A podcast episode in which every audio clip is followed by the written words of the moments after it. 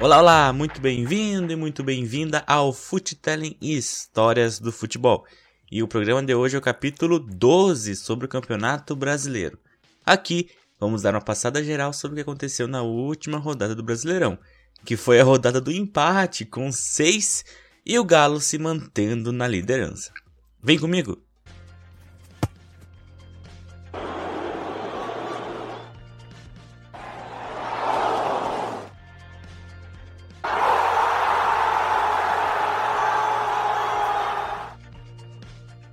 Futelling Histórias do Futebol. Sport contra Corinthians. Muito bem, esse jogo aconteceu na última quarta, dia 23. Os donos da casa tiveram mais a bola e criaram mais chances no primeiro tempo. Estreante da noite, Thiago Neves começou ligado e levou perigo em chutes de fora da área. Em um deles, Cássio fez boa defesa. A melhor chance do timão veio no contra-ataque, aos 32 minutos, acionado por Rony. Jô deu um lindo passe de calcanhar para Everaldo que driblou a marcação e soltou uma bomba. A bola explodiu na trave. Porém, quatro minutos depois foi o Sport que abriu o placar.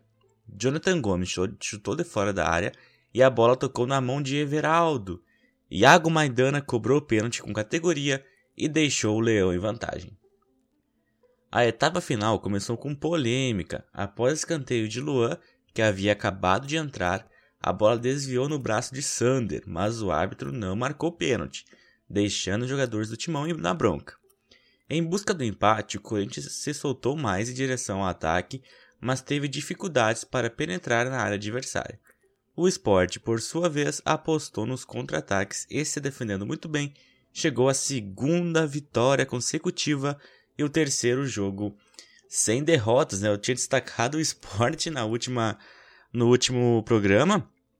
Agora está em oitavo lugar com 17 pontos tá a um ponto do G6, tá, vai, tá agora sete pontos da liderança, né, do G4 tá dois ali, porque tá boladinho, né, então o esporte aí dando um, uma baita de uma melhorada com o Jair Ventura, uh, começou naquela vitória contra o Grêmio lá, né, então o esporte nos últimos cinco jogos, uh, já com o Jair Ventura, tudo, são três vitórias, uh, uma derrota e um empate, então um retrospecto recente do esporte muito, muito, muito bom, aí, né, se livrando um pouco aí do rebaixamento, que ainda tá seis pontos do rebaixamento, mas tá um pontinho aí do G6 aí, vamos ver o que o esporte pode sonhar. Já o Corinthians, o esporte tá um pontinho do G6, o Corinthians está um pontinho da zona de rebaixamento. O Bragantino tem 11 em 17 e o Corinthians está em 15 com 12. Há vários programas eu venho dizendo aqui, esses dois esse resultado aí foi bem do que eu já tinha falado. O esporte em crescente, tava bem, vencendo o Fluminense, uh, conseguiu, né, passar o Fluminense, agora o Fluminense passou ele por causa do saldo de gols, mas enfim, tinha conseguido passar o Fluminense na última rodada, tava indo com, com bons resultados. E o Corinthians naquela, o Corinthians marcando passo, não conseguindo uh, fazer os pontos, né, nos últimos cinco jogos foram três derrotas, um empate e uma vitória apenas, ao contrário do esporte. Então, o Corinthians aí numa decrescente muito, muito, uh, muito complicada e tá um pontinho da zona de rebaixamento.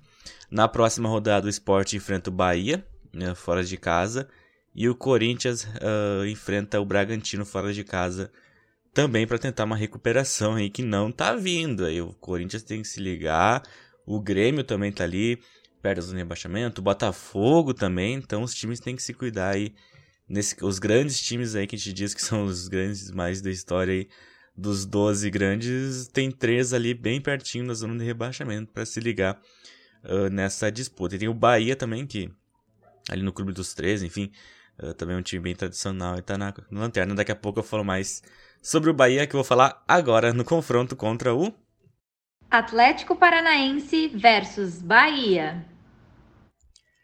Atlético e Bahia fizeram um início de jogo bastante equilibrado. Os dois times apostaram em fechar espaços e pressionar a saída de bola adversária para forçar o erro. Com a marcação apertada dos dois lados, os goleiros trabalharam pouco. A melhor chance do Furacão veio com Eric, que recebeu o lançamento de Abner e finalizou em cima de Douglas Friedrich. O tricolor, por sua vez, assustou com Rodriguinho, que completou para fora um cruzamento vindo da esquerda. A equipe treinada por Mano Menezes ainda perdeu seu travante Gilberto, que se queixou de dores no joelho após dividida pelo alto. O intervalo não modificou a dinâmica da partida. As duas equipes seguiram mais concentradas em negar espaços ao rival do que criar jogadas. Em um jogo com poucas chances, um erro é fatal, e o Atlético se aproveitou do cochilo da defesa do Bahia para abrir o marcador com o Christian, que cabeceou após belo cruzamento de Abner. O gol fez com que o time baiano adotasse uma postura mais agressiva. Aos 32, o VAR entrou em ação. Rossi ganhou disputa de bola com o goleiro Santos e quase caiu na pequena área. Ricardo Marques Ribeiro não marcou penalidade, mas o árbitro de vídeo recomendou a revisão e o árbitro voltou na decisão. Na cobrança, Santos defendeu o chute de Clayson. Então, vitória do Atlético Paranaense, né? Que a Libertadores para alguns times é um tormento, que são jogos difíceis, que pode prejudicar o campeonato. Uh, com o Atlético Paranaense foi o contrário, né? Uh, começou a disputa da Libertadores, ganhou os últimos dois jogos na competição continental. E nos últimos três jogos aí são duas vitórias e, um, e uma derrota, né? Então o Atlético Paranaense aproveitou esse embalo aí para sair lá da zona de rebaixamento, que estava perigando lá, e tá em 11 com 14 pontos, né? Ainda tá bem, bem no meio da tabela ali. Então o Atlético, mas deu aquele respiro para sair lá da zona de rebaixamento. Quem está amargando lá é o Bahia. Nove pontos, uh, duas vitórias apenas nesse Campeonato Brasileiro. Dos últimos cinco jogos são quatro derrotas. Veio o Mano Menezes, não adiantou.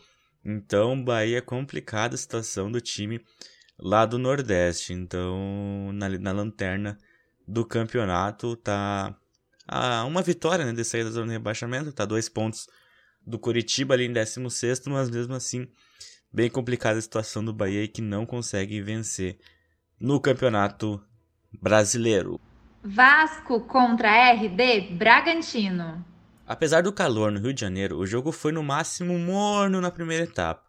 Cano assustou no início, mas errou o alvo na cabeçada. As duas equipes demoraram a engrenar, mas tiveram uma chance clara para abrir o placar. O Vasco até balançou as redes aos 22 minutos com Thales Magno, após boa jogada de Vinícius, mas o árbitro flagrou a posição irregular do camisa 11. Já o Bragantino teve um pênalti num toque de mão de Bruno Gomes, mas Alejandro parou em Fernando Miguel. Vasco e Bragantino precisaram de 5 minutos para esquentarem de vez a partida na volta do intervalo. Vinícius abriu o placar para os donos da casa após cruzamento de Juninho e Lucas Evangelista no lance seguinte aproveitou o pivô de Alejandro para devolver a igualdade ao marcador. Mas as grandes emoções pararam por aí.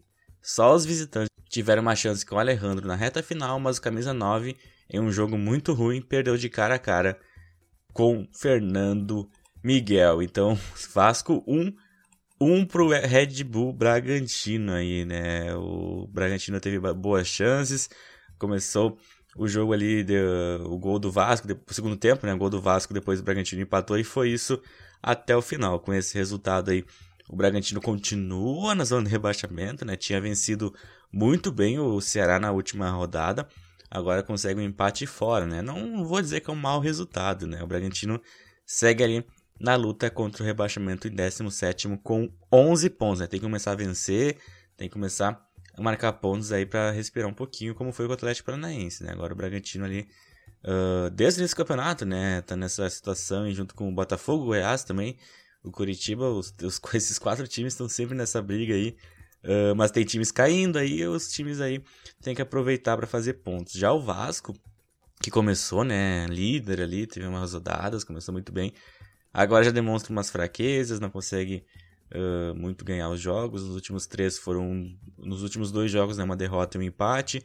Uh, enfim, o Vasco aí, que é muito. tá se mostrando muito irregular, como to todos os times estão, né? Não tem nenhum time, só agora é o Atlético, Atlético Mineiro, que parece que engrenou, né? Mas o, dos restantes, aí, o Inter teve momentos bons, mas agora em setembro foi muito, muito ruim.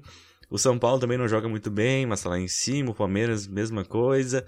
Aí o Vasco ali, com essa irregularidade, tá se mantendo lá em cima ainda, né? Então o Vasco ainda é o quinto colocado com 18 pontos, tá? 6 pontos do líder Atlético Mineiro. Palmeiras e Flamengo. Com seu meio de campo praticamente intacto, o Flamengo dominou o setor nos pés de Thiago Maia, Gerson e Arrascaeta, e ainda ofereceu perigo com Pedro e o garoto Guilherme Bala, veloz pelo lado direito. O Palmeiras rodou a bola, teve mais de 60% de posse de bola no primeiro tempo, mas apresentou o mesmo problema de lentidão na saída de bola e na transição. Gabriel Veron, principal válvula de escape do Verdão, conviveu com dores sofridas após um pisão de bala no primeiro minuto. As melhores chances foram do Flamengo. Pedro e Arrascaeta exigiram boas defesas de Everton. O Palmeiras levou perigo só nos acréscimos em chute de Zé Rafael, que Hugo defendeu. Em finalizações, Palmeiras 6, 5 para o Flamengo. No segundo, o time da casa melhorou a criação com as entradas de Rafael Veiga e William. Continuou rodando a bola na intermediária, mas só chegou ao gol num chute de longe de Patrick de Paula, que desviou em Thiago Maia e deixou o goleiro Hugo sem reação. O Flamengo, porém, reagiu logo depois com o oportunismo de Pedro. O centroavante invadiu a área nas costas de Felipe Melo e só completou o cruzamento rasteiro da direita para empatar. Depois, o Verdão pressionou e exigiu grandes defesas de Hugo, principalmente em cabeçada de Luiz Adriano. O Flamengo também criou e quase marcou com a Rascaeta após passe de letra de Pedro. Com, do, com boas chances né, dos dois lados, o empate acabou sendo o mais justo. Né? Eu nem falei muito das polêmicas extra-campo, que vocês devem estar careca de saber. O jogo aí. Falando sobre o uh, Flamengo sobre o Palmeiras. Adiado, continua na, na, no G6. O Palmeiras é o quarto lugar com 19 pontos e o Flamengo é sexto com 18. Os dois ali bem juntinhos na tabela e juntos no, no, na parte de cima. Mas com esse empate aí já vem outros times aí. O Sport que venceu, o Fluminense que venceu ali também se aproximam bastante do G6. E o, como o Galo ganhou, né? O Atlético Mineiro ganhou, se distancia um pouco aí dos dois, né? Agora tá 5 pontos do Palmeiras e 6 do Flamengo. Ceará contra Goiás. Para quem gosta de emoção, o jogo começou quente. Antes mesmo do primeiro minuto, Rafael Sobral carimbou o travessão de Tadeu. Mas, logo em seguida, Breno cabeceou para a grande defesa de Fernando Braz. E Rafael Moura pegou o rebote tranquilo para abrir o placar. O jogo seguiu movimentado. O Ceará teve boas chances com Sobes, Vinha e Felipe Silva. David Duarte arriscou de longe e quase surpreendeu. Aos 43, o zagueiro Thiago marcou o gol do Ceará, mas havia sido dada a saída de bola na cobrança de escanteio. Vinha ainda mandou um chutaço para a defesa de Tadeu. O Ceará fez uma mudança para o segundo tempo. Saiu Sobes para entrar Kleber. E em lance de velocidade de Charles, o jogador chutou no sem ângulo, a bola tocou na trave e veio o gol de empate do Ceará. Aos 23, Vinha arriscou perto do travessão de Tadeu, mas aos 27 ele não errou. Invadiu a área e meteu o chute sem chances para o goleiro do Goiás, 2 a 1. Praz fez duas grandes defesas. Caju perdeu gol inacreditável dentro da pequena área. E David Duarte deixou tudo igual aos 45 do segundo tempo. Então, Ceará 2, 2 para o Goiás. O Goiás conseguiu um empatezinho no final da partida. O Ceará agora é 12 com 14 pontos, né? Já o Goiás ainda continua na zona de rebaixamento com 9, inclusive foi demitido o treinador Thiago Largue e quem vai assumir o time lá de Goiás vai ser o o Anderson Moreira, né? Uh, o Thiago Lara que veio pra. Jogou poucos jogos aí, né? Tinha. Tinha fez seis jogos só o, o, o Thiago Largue. E agora o Anderson Moreira vai assumir aí o Goiás para tentar tirar o time do rebaixamento, né? Fazer essa missão aí, não digo impossível, quase impossível, mas bem difícil aí. Que o Goiás, desde o começo do brasileiro, tá na zona de rebaixamento. Como, como eu falei, né? Nove pontos, tá a dois pontos de sair da zona, né? Uma vitória tira eles uh, dessa zona maldita aí, mas é complicado, né? Essa, essa zona de rebaixamento aí, daqui a algumas rodadas, vai se tá ainda se desenhando, né? Passou, já estamos com 12 rodadas, né? Já estamos chegando a um terço do campeonato e continua, né, essa tranqueira. O campeonato como um todo, né? Ninguém deslanchou, não tem dois, três times lá em cima, dois, três times lá embaixo.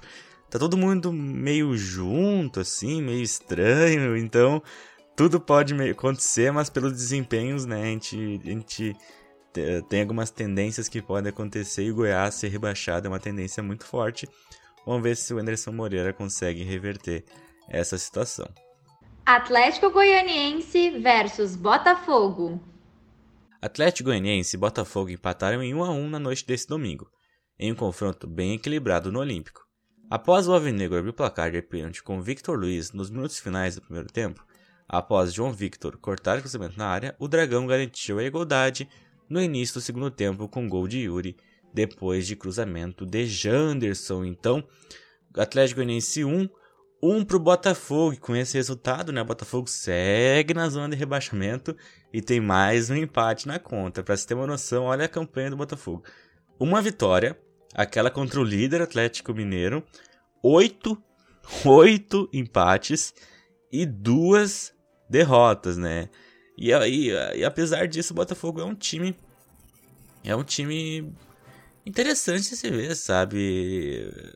Tem. consegue criar, tem espaços. Mas realmente não consegue fazer o gol e, enfim, não consegue administrar vantagem. Uh, enfim, é complicado aí o, o seu o seu Botafogo aí que não consegue ganhar, né? Enfim, se comparar com o Atlético Mineiro, que é o líder do campeonato, uh, o líder não tem nenhuma, nenhum empate e tem mais derrotas que o Botafogo, né? O líder tem três, o Galo né, tem três derrotas e o Botafogo tem duas apenas, mas estão em zonas completamente opostas no campeonato. O Atlético Goianiense que vem demonstrando né, um bom desempenho aí, né? Uh, continua ali perto, rondeando a zona de rebaixamento, agora tem 13 terceiro com 13 pontos, né? O Atlético, eu acho que vai ser isso, né? A tônica das duas equipes, né? Brigar por brigar por não cair nesse campeonato brasileiro. Vamos seguindo aí. Santos e Fortaleza. Santos e Fortaleza empataram por 1 a 1 na noite desse domingo. Madison abriu o placar para o Peixe no primeiro tempo, mas o Leão logo empatou no começo da etapa final com Gabriel Dias. As duas equipes tiveram oportunidades para vencer a partida. O Peixe, é verdade, esteve mais perto, mas a equipe de Rogério Ceni se segurou bem e deu trabalho ao rival no campo de ataque, mas acabou assim. Santos 1, 1 para o Fortaleza, mais um empate né, nesse domingo, né? No domingo, os jogos de domingo foram tudo empate, né? Teve jogo na quarta, o jogo do esporte. Aí sábado teve o Inter 1 a 1 o Cap, o Atlético Paranaense 1 a 0 e o Atlético Mineiro 3 a 1 no Grêmio. Aí domingo todos os jogos empate e na segunda daqui a pouco a gente vê como é que foi o jogo da segunda. Mas curiosidade é que todos os jogos do domingo terminaram empatadas com e falando sobre o resultado, o Santos aí como eu falei. Que, que eu tinha eu falei no último giro Footelling que o Santos é um time que não não deslancha, eh, não aproveita oportunidades, teve chance para vencer esse jogo, não aproveitou, empatou com Fortaleza, que, enfim, se, se, um time quer brigar lá por cima da tabela, esse resultado dentro de casa é bem ruim, né? E é isso, essa é a tônica do Santos. Nos últimos cinco jogos, duas vitórias e três empates. Agora tá. Se tivesse ganhado essa partida, tava em segundo, teve em terceiro lugar. Porque o Santos. Não, tava em. O Santos estaria. Deixa eu fazer cálculo. Estaria em terceiro, quarto lugar, porque ia vencer do, uh, do Palmeiras ali no critério de desempate ali, com cinco vitórias, né? O Fortaleza da, conseguiu um bom resultado fora de casa, tá em décimo lugar com 16 pontos, dois do G6, né? Então, os dois times bem juntinho na tabela aí brigando por alguma vaguinha no G6 que pode acontecer na próxima rodada, né? Os times podem como ter essa essa margem aí de menos de 3 pontos, né? Por que, o time não pode sonhar em conseguir essa vaguinha ali na zona da Libertadores? Vamos pro último jogo da rodada que aconteceu na segunda. Fluminense contra Coritiba.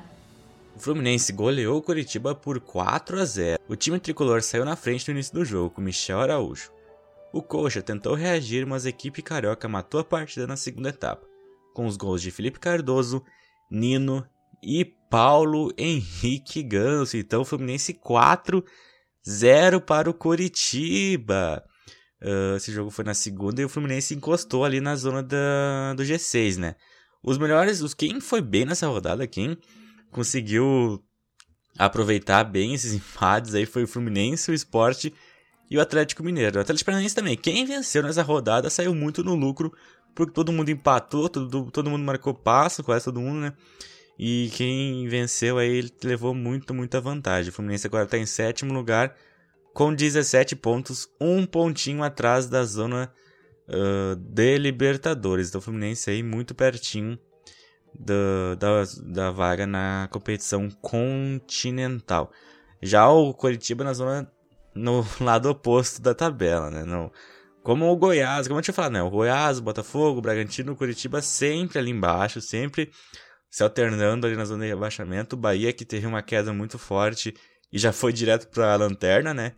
Então, Curitiba aí 11 pontos em décimo sexto. Mas fechando os jogos agora, puxa aí, Esther. E a classificação do campeonato é a seguinte. Muito bem, o líder é o Atlético Mineiro com 24 pontos. Quem vem em segundo é o Inter com 21. O São Paulo é o terceiro com 19. Quem tem 19 também é o Palmeiras em quarto, fechando o G4. Quem vem em quinto é o Vasco com 18. Quem tem 18 também é o Flamengo em sexto lugar. Agora, fora da zona da Libertadores, Fluminense em sétimo com 17.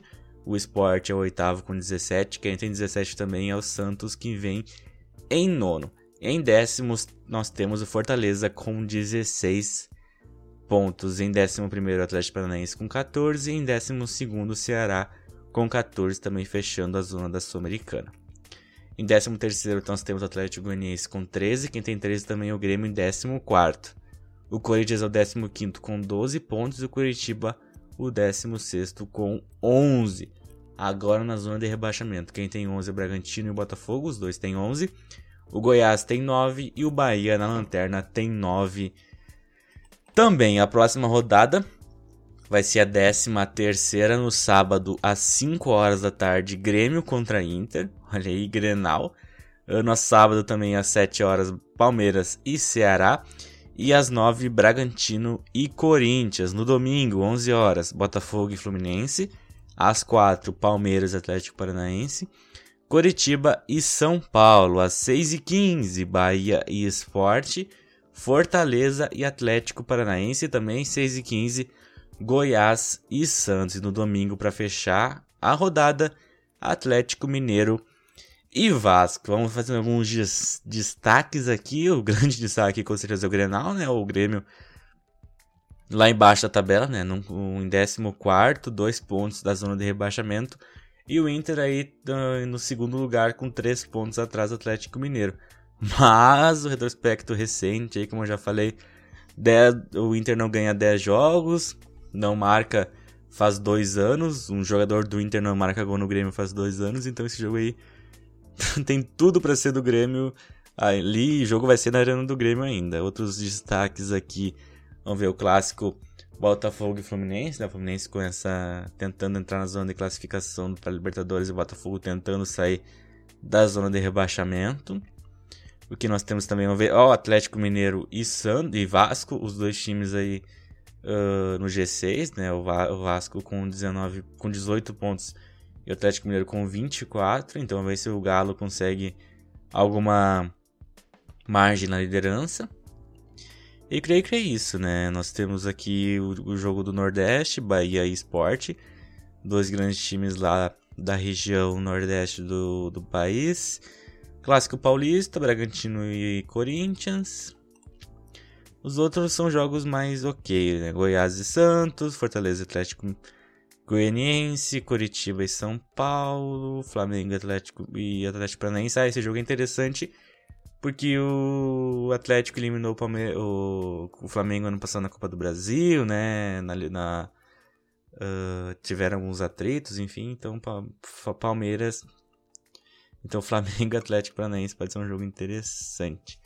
Mas com isso eu fecho aqui o Campeonato Brasileiro capítulo 12. Eu volto na quarta-feira, uh, amanhã, com o Futelling Grenal, falando sobre a Libertadores. E na sexta-feira eu volto com o Giro Futelling falando sobre esses jogos da Libertadores aí dos brasileiros na competição continental, né? Agora a gente vai para a quinta rodada da Libertadores e falta um jogo só para acabar uh, a primeira fase. Vai ter quinta-feira, vai ter o sorteio da Copa do Brasil, então já vou fazer uns comentários sobre os jogos que vão ser marcados. Com isso eu fecho aqui. Desejo a todos uma ótima semana, quer dizer, um ótimo dia, né? Porque amanhã eu volto. Um ótimo dia, muita saúde, muita paz, muita alegria para ti e pra tua família. Então até lá. Tchau, tchau. Fui!